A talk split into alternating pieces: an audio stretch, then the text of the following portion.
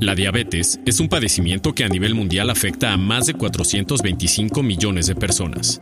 México ocupa la quinta posición dentro de la lista con países con mayor número de habitantes con esta enfermedad, con 12 millones de personas afectadas, y se estima que entre el 30 y 80% de los casos no están diagnosticados.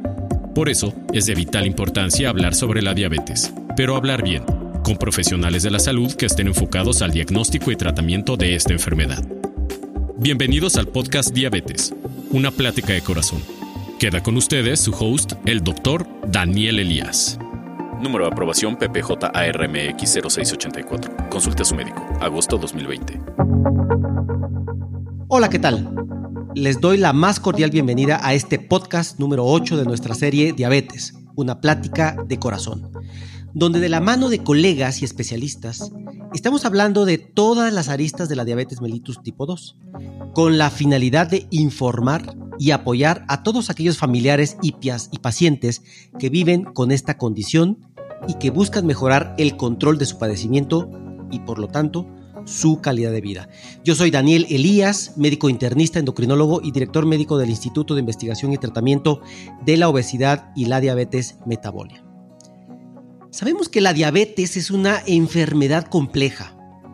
Desde que estamos en el vientre materno, nuestro páncreas, que es un órgano que se encuentra justo por detrás del estómago, comienza a producir una sustancia llamada insulina. Esta insulina juega un papel indispensable durante nuestra vida, ya que tiene la enorme cualidad, capacidad y potencia de mantener los niveles de azúcar o glucosa en nuestra sangre en un rango muy, muy estricto. Por ejemplo, entre 80 y 130 miligramos. Como ya lo hemos abordado en algunos de los podcasts previos, la diabetes ocurre cuando nuestro cuerpo comienza a producir una menor cantidad de esta sustancia llamada insulina o cuando nuestro cuerpo no responde adecuadamente a esta hormona. En este momento, nuestro cuerpo pierde esa enorme capacidad de mantener los niveles de glucosa en un rango estricto y comienza a dispararse hacia arriba. Esto lo conocemos como hiperglucemia, por ejemplo, niveles de 200, 300, 400, etc. Pero también puede ocurrir lo contrario, es decir, bajones de glucosa, término que llamamos hipoglucemias, y que en gran medida puede provocarse por ciertos medicamentos. Estos niveles pueden ser valores de 70, 60, 50 de glucosa. El problema con las alzas o las bajas de glucosa o las hiperglucemias o las hipoglucemias es que genera dos grandes problemas en nuestros pacientes a grandes rasgos. Uno, hacen que el paciente se sienta mal cuando cualquiera de ellas están presentes. Por ejemplo, hay cansancio, fatiga, mareo, debilidad, desguanzo. Incluso cuando estos valores están muy altos o muy bajos, se puede poner en riesgo la vida de la persona. Y en segundo punto, justo la hiperglucemia es la causante de muchos de los males que ocurren por una diabetes descontrolada y que conocemos como complicaciones de la diabetes, como la ceguera, daño al riñón, daño de los pies, etc. Pero también la hipoglucemia genera enormes daños al organismo. Por ejemplo, mayor riesgo de demencia, deterioro cognitivo, caídas, desmayos, etc. E incluso se puede desencadenar un problema cardiovascular e incluso la muerte. Es por ello es que en este podcast número 8 estaremos conversando con nuestro invitado para que nos dé consejos de cómo evitar la hiperglucemia y la hipoglucemia. Para ello tengo el enorme gusto de dar la bienvenida a Rubén Silva Tinoco. Él es especialista en medicina interna y en endocrinología con una alta especialidad en diabetes y metabolismo, egresado del Instituto Nacional de Ciencias Médicas y Nutrición Salvador Subirán. Él es director de la Clínica Especializada en el Manejo de la Diabetes de la Ciudad de México y profesor titular de la materia de endocrinología por la Universidad Autónoma del Estado de México. Además, Rubén es miembro de la Sociedad Mexicana de Nutrición y Endocrinología, también investigador clínico con trabajos presentados relacionados al perfil social y clínico de las personas que viven con diabetes en México y la implementación de estrategias encaminadas a propiciar el empoderamiento y la mejoría de la atención en diabetes. En particular, el doctor Rubén es un gran colega y amigo, por lo cual me da muchísimo gusto contar con tu presencia. Rubén, muchísimas gracias por aceptar esta invitación. Al contrario, Daniel, un gusto estar contigo platicando de estos temas que nos apasionan eh, en beneficio de justamente de, nuestras personas, de nuestros pacientes que viven con diabetes. Perfecto, muy bien, Rubén. Pues vamos entrando directo al tema.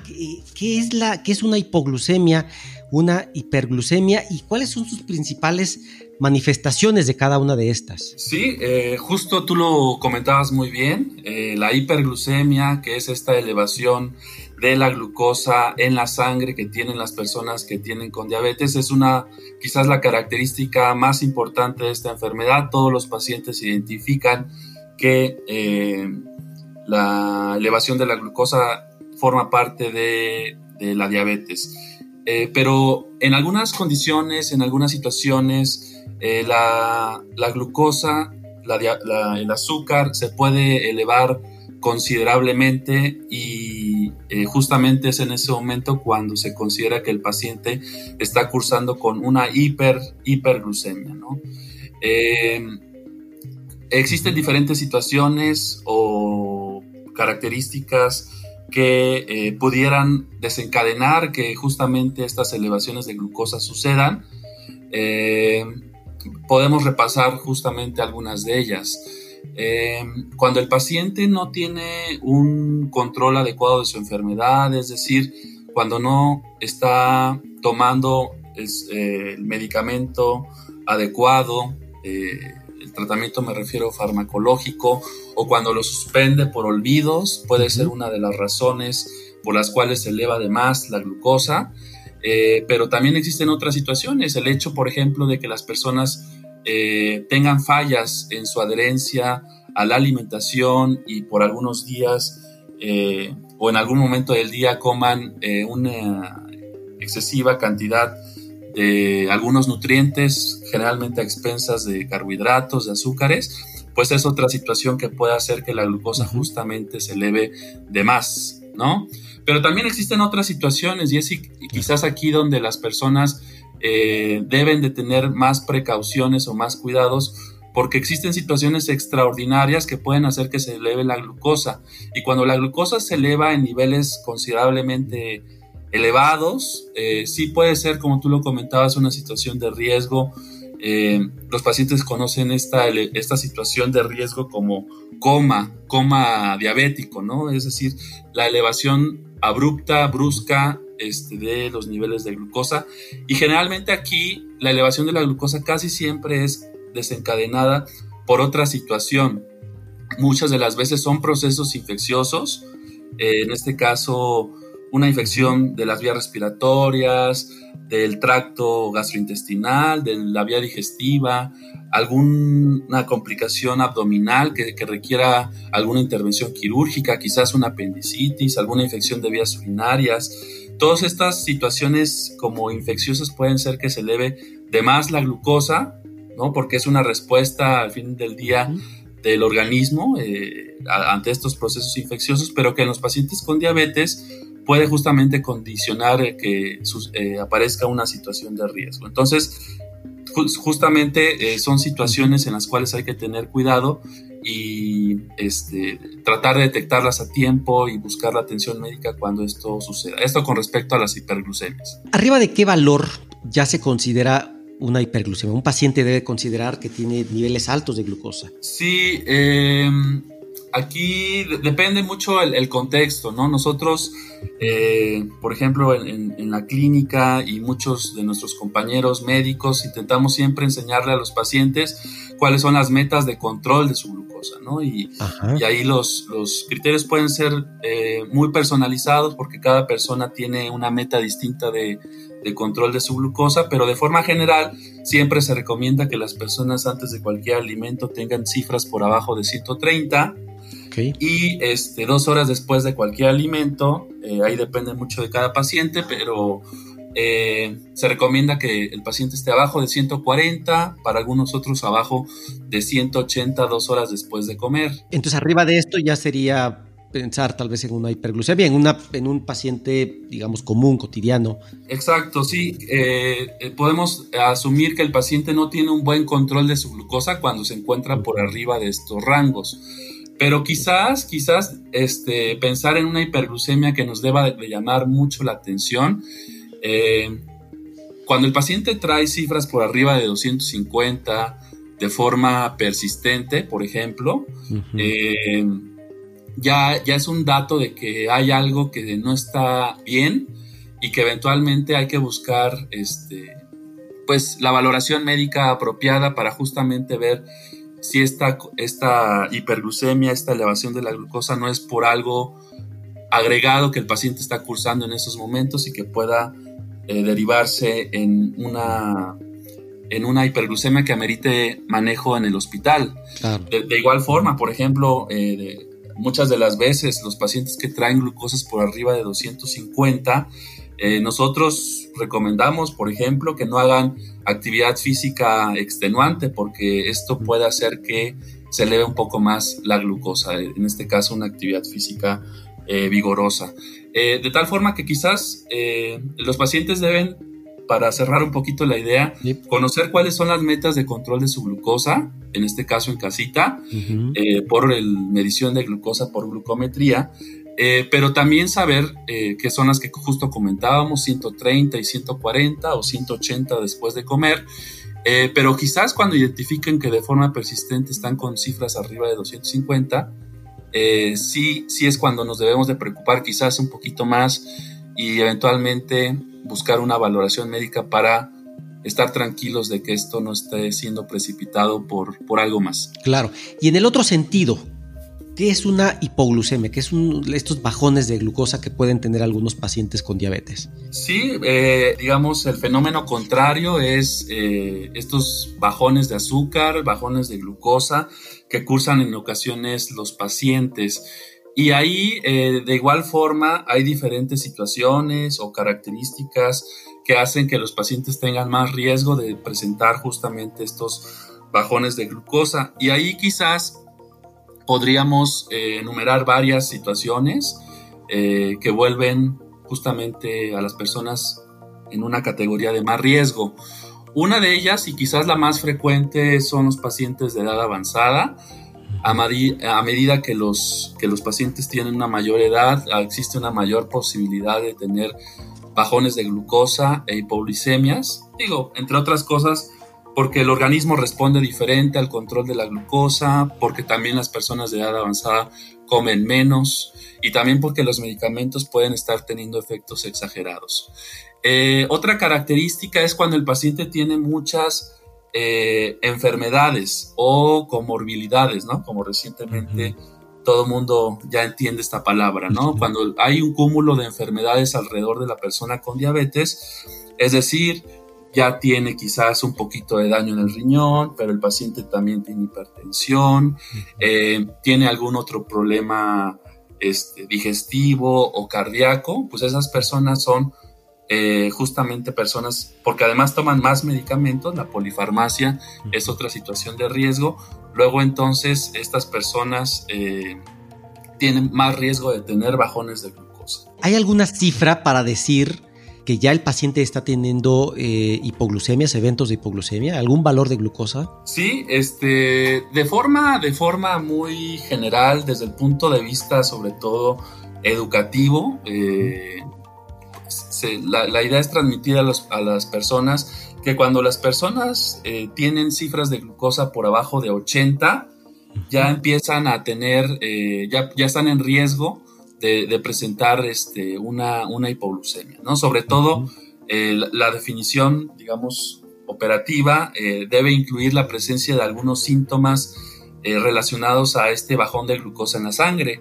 Y por eso es importante que los pacientes sepan que cuando traen las cifras de glucosa bajas en sangre, pero además esto está acompañado, como tú me preguntabas, abajo de 80, pero además está acompañado de algunos síntomas como eh, un pensamiento lento, un discurso lento, las, sudoraciones, eh, las palpitaciones, eh, eh, el paciente se siente a lo mejor con un poquito de ansiedad o un poquito de más apetito, de hambre. En este caso, eh, son, es un dato que nos debe hacer pensar que el paciente está cursando con una hipoglucemia, debe de, checarse la glucosa, buscar el apoyo eventualmente de algún familiar, de algún cuidador y en este caso corregir esta, esta hipoglucemia. Claro, puede poner en riesgo la vida de las personas que están sufriendo una hipoglucemia y si es así, más o menos en qué, en qué valor podrían eh, empezar a correr riesgo de, tener algún, algún, pues, algún riesgo mucho mayor. Sí, eh, la, la, hipoglucemia es un tema bastante, bastante delicado. Por eso, tanto profesionales de la salud como los médicos, en este caso, y los pacientes, debemos de transmitir esta información a las personas que viven con diabetes porque sí puede ser una situación que, por ejemplo, precipite una arritmia cardíaca, en este caso que pudiera ser inclusive letal, o puede estar asociado a un episodio en el cual el paciente pierda la conciencia y si esto no, no se, digamos, se atiende de forma oportuna, este, puede traer daños cerebrales, este, muchas de las veces este, no, no recuperables, ¿no? Entonces sí es muy importante eh, saber identificar, saber tratar y corregir una hipoglucemia, sobre todo en la población de riesgo, ¿no? Todas las personas con diabetes tienen riesgo, pero algunas de las que mencionaban estas eh, características que yo mencionaba un poquito más, y a lo mejor me faltaría agregar que algunos fármacos también encaminados a controlar la glucosa también eh, incrementan un poquito el riesgo y justamente también hay que tener cuidado con ellos en, las personas que los están tomando. Claro, pues aquí casi, casi podríamos meter este dicho, ¿no? De ni, ni tanto que queme, al, que queme al santo, ni, ni poco que no le alumbre, ¿no? O sea, cifras muy altas de glucosa son malas, pueden poner en riesgo la vida de las personas si son muy altas, puede llevar a un coma diabético, como se conoce eh, a, este, a este problema grave, o pues también cifras muy bajas pueden, pueden llevar o tener efectos muy deleterios entre los, los pacientes.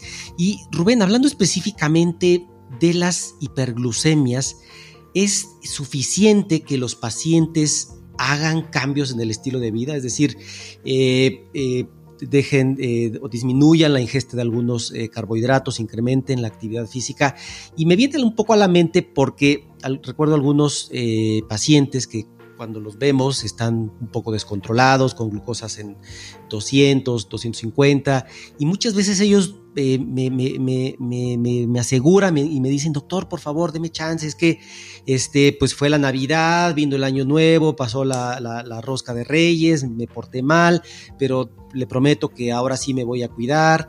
Este, eh, ¿Tú consideras que es eh, suficiente en este caso, yo dejar al paciente decirle, sí, claro, este, cambies totalmente su alimentación y, no necesita nada más, o sea, no, necesita medicamentos para poder controlar eh, su glucosa. ¿Qué, ¿Qué, opinas al respecto? Sí, sí como tú bien lo comentas, es, es, es una eh, conversación sumamente frecuente con los pacientes, ¿no?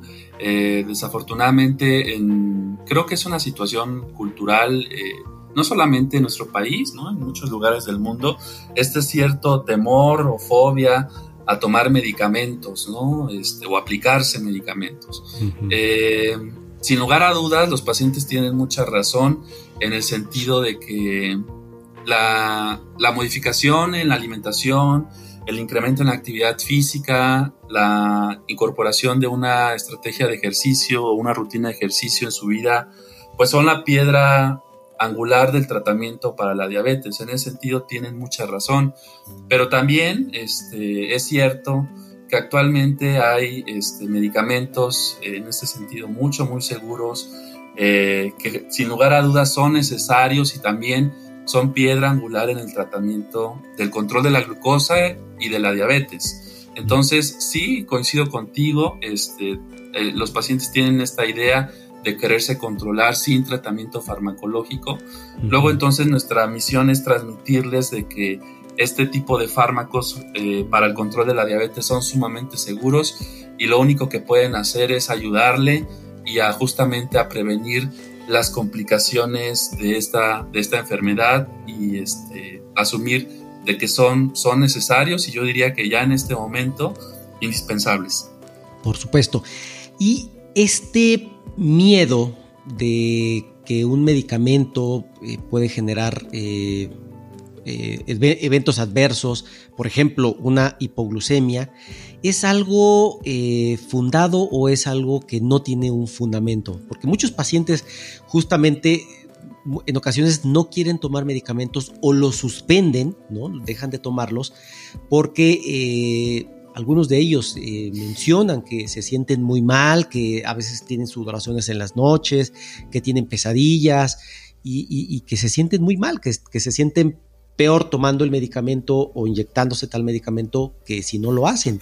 ¿Es, fundado este miedo que pueden llegar a tener algunos pacientes de, de ciertos medicamentos? Sí, este es también en ese sentido bastante respetable porque efectivamente muchos de los pacientes están, eh, yo no diría que muchos, pero sí una parte de nuestra, de nuestra población que vive con diabetes sí padece o, sufre o ha sufrido un fenómeno de, hipoglucemia, de un, bajón de glucosa. Entonces yo creo que el miedo sí está fundado porque la, la en este caso sí queda muy este, arraigado ¿no? en, las personas los síntomas que tuvieron y lo mal que se sintieron. Pero ahí este, lo, quizás lo que hay que explicarle a los pacientes es que la, diabetes, eh, en este caso la atención de la diabetes, tanto por el paciente como por los médicos o los profesionales de la salud, es un continuo, es decir, es un proceso. Y lo que ahorita a lo mejor te mantiene bien controlado y asintomático, a lo mejor en seis meses o en cuatro años ya no. De ahí la relevancia de que el paciente no pierda, en este caso, la atención con su médico, con su equipo de salud y en este caso sea lo más, digamos, por decirlo de alguna forma, eh, constante y ordenado en el cuidado de su salud, en su alimentación, para que justamente no existan estos cambios bruscos en sus niveles de glucosa que hagan que se sientan mal. Este, la diabetes es un continuo a lo largo de la vida y este, las personas deben de entender que a lo mejor lo que ahorita te está funcionando en seis meses va a requerir algún ajuste justamente para que te sigas sintiendo bien. Claro. ¿Y qué recomendaciones eh, darías a, los pacientes para, para evitar tal vez estas eh, variaciones eh, tan importantes que algunos pacientes pueden llegar a tener. Yo recuerdo varios pacientes en este momento que de repente están en 300, 350 de glucosa, y de repente tienen alguna determinación de glucosa capilar en, en, 60, 55 y al día siguiente, al mediodía, otra vez están en, 250. Entonces, ¿qué podrías tú recomendarles eh, para para evitar estos, estos picos hacia arriba o hacia abajo, que como ya has comentado muy bien, pues eh, no solo ponen en riesgo la vida del paciente, incrementa el riesgo de complicaciones, pero también hacen que en el día a día el paciente pues se sienta muy mal, se deteriore bastante su calidad de vida, ¿no? Un poquito lo que comentábamos hace un momento, el paciente debe de aspirar a tener cierta estructura en su día a día, eh, cierta constancia en, la adherencia a, sus recomendaciones de alimentación, ejercicio, actividad física, para aspirar a que no exista justamente esta, esto que tú comentabas, ¿no? esta variabilidad eh, eh, de, la, de los niveles de glucosa, cifras de glucosa muy bajitas en un momento del día y ocho horas después cifras mucho, muy altas, ¿no? Pero también es cierto que algunos pacientes, eh, eh, me pongo a pensar en los, aquellos que tienen muchas otras enfermedades o que tienen muchos años viviendo con diabetes, el manejo desde el punto de vista de, de fármacos, farmacológico, se va volviendo un poquito más complejo en estos pacientes y es ahí quizás otra recomendación que yo les podría hacer, es que busquen la atención quizás de un médico con un poquito más de experiencia en atender pacientes con diabetes. Digo, puede ser desde un médico general, porque hay ya muchos médicos generales bastante capaces y competentes, o un médico especialista justamente experto en diabetes que le ayude o que le ofrezca una, este, un, perfil eh, de, fármacos o, le prescriba algunos fármacos que justamente le ayuden a, a, no tener esta variabilidad de la, de la que hablamos, ¿no? Ok, y en ese aspecto hay fármacos que podamos llamar seguros, es decir, finalmente nosotros, eh, profesionales de la salud, estamos buscando eh, la manera en que los pacientes eh, pues estén controlados, es decir, sus cifras, sus niveles de glucosa estén en un rango óptimo, en un rango adecuado, ¿no? hay fármacos que son seguros en bajar glucosa, pero al mismo tiempo evitar que puedan llegar a desarrollar un evento de hipoglucemia? En ese sentido, en los últimos años yo me atrevería a decir ha habido una gran, gran preocupación, en este caso de la comunidad médica, derivado de la preocupación lógicamente de los pacientes, de justamente evitar que estén apareciendo estos, estos eventos de hipoglucemia, estos bajones de glucosa, pero al mismo tiempo mantener un buen control de la glucosa y que la glucosa no, se eleve. Y es por eso que en diferentes este, posicionamientos este, médicos eh, existen ya recomendaciones muy específicas de algunos grupos de fármacos para el control de la glucosa que justamente disminuyen este riesgo, ¿no? También es cierto que en los últimos años, en la última década, ha habido una explosión de aparición de, de nuevos, de nuevas moléculas, de nuevos fármacos que justamente reúnen estas características de bajo riesgo de precipitar un evento de, hipoglucemia, ¿no? Y ahí entran unos fármacos que nosotros conocemos como inhibidores de DPP4, los inhibidores de SGLT2, es decir, hay, hay, hay nuevas opciones, también hay medicamentos inyectables con bajo riesgo de dar hipoglucemia y, y pues las opciones ahí están, este, eventualmente los pacientes que estén cursando con algunas de estas, este, de algunos de estos eventos, yo sí les recomendaría que busquen la atención de algún experto en atención de, diabetes para que les oriente eh, en este sentido y, existan menos riesgo de que aparezca esta situación. Claro, justo esta era la, siguiente pregunta que te quería hacer porque de repente a mí, me llegan algunos eh, pacientes que... Eh, pues están tomando tal vez una, una, tableta de, X medicamento para, su diabetes y de repente pues tal vez viene el familiar, el tío, este, la hermana y, le comenta al paciente, ah, mira, yo estoy tomando esta pastillita y me ha caído de maravilla, me siento muy bien. Y y el paciente muchas veces, eh, al, escuchar este testimonio, ¿no? que parece muy, muy verídico, muy cierto, del familiar, decide, decide eh, intentar este, este, este, este tratamiento nuevo que le está recomendando su amigo, su familiar, etcétera. Eh, y pues en muchas ocasiones eh, eh, pues puede hacer tener algún evento adverso, se puede contraponer con alguno de los medicamentos que tiene o a lo mejor ese medicamento no está indicado a esa persona porque, porque tiene algún problema. ¿qué, recomendarías a los pacientes en, este sentido este, sobre, sobre, sobre estos medicamentos que finalmente pues queremos que sí le controlen la glucosa, que incluso, como ya has mencionado, a algunos que pueden llegar a tener eh, beneficios más allá del control de la glucosa, ¿no? Como beneficios a nivel eh, cardiovascular, a nivel eh, renal, a, nivel de, insuficiencia cardíaca, de falla cardíaca. Este, ¿Qué recomendaciones darías a estos pacientes? Pues para que pues puedan tener estos, estos medicamentos buenos, con múltiples beneficios este, dentro, de su, dentro de su armamentario.